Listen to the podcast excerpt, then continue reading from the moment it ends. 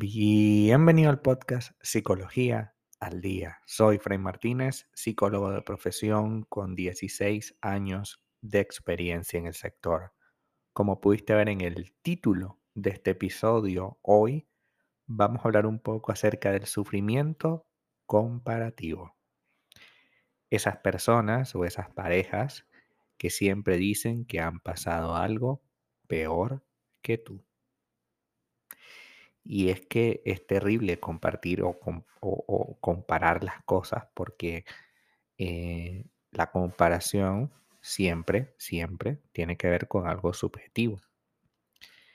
Eh, el sufrimiento comparativo se define como esa tendencia que nos hace ver y juzgar las desgracias de los demás como nuestra propia experiencia. Esta práctica o esta forma de hacer las cosas, de clasificar el malestar y darle una idea siempre a favor personal, es algo que resulta sumamente dañino en una relación de pareja.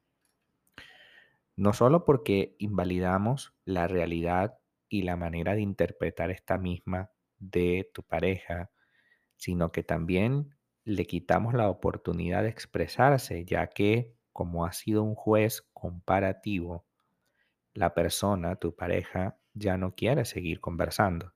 Porque ¿para qué le voy a decir cómo me siento si la única respuesta es esto no es nada comparado con tal cosa? Porque cuando yo hice o cuando a mí me pasó tal cosa, ¿ves? Es, lo que tú tienes es una tontería. En el momento en que aplicamos el sufrimiento comparativo sobre nuestra pareja, estamos quitándole valor. Le hacemos creer, por ejemplo, que su vergüenza, su temor y su angustia no son válidas ni tienen por qué existir. Y que a nosotros nos han pasado cosas realmente fuertes y que hemos sabido cómo superarlo. Invalidar la vivencia emocional de alguien es invisibilizar su historia. Repito, invalidar la vivencia emocional de tu pareja es invalidar su historia, sus necesidades y sus oportunidades para crecer. Es sin duda una forma de maltrato que tiene que ser revisada.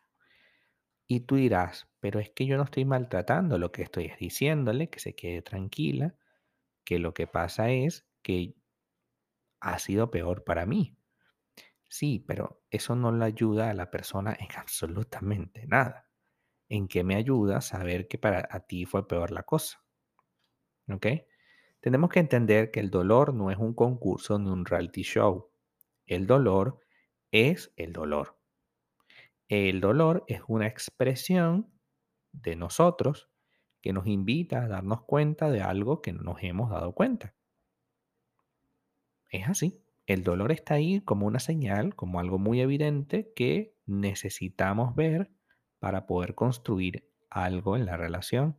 Es decir, si a mí me angustia algo, ese dolor, esa angustia, la necesito. Y, y si yo la invalido, si yo como tu pareja la invalido, pues comparo mi desgracia con la tuya, pues estoy cayendo en la trampa de no tener empatía. Porque es como que si no me importara. También pasa que el sufrimiento comparativo se manifiesta cuando somos nosotros, en lugar de decirle al otro, somos nosotros quienes nos restamos valor a la experiencia que vivimos.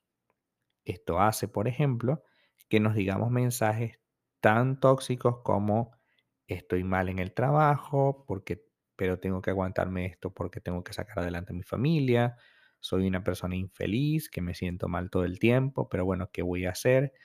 Eh, hay personas que están peor que yo y así, ¿no? Comparar nuestra experiencia de vida con otros también puede ser una forma de invalidación peligrosa para nuestra autoestima. Aquello sobre lo que no ponemos atención siempre se va a intensificar. Por eso, aquello del dolor es necesario. Y como dice la Gestalt, el dolor es inevitable, pero sufrir por ese dolor es opcional.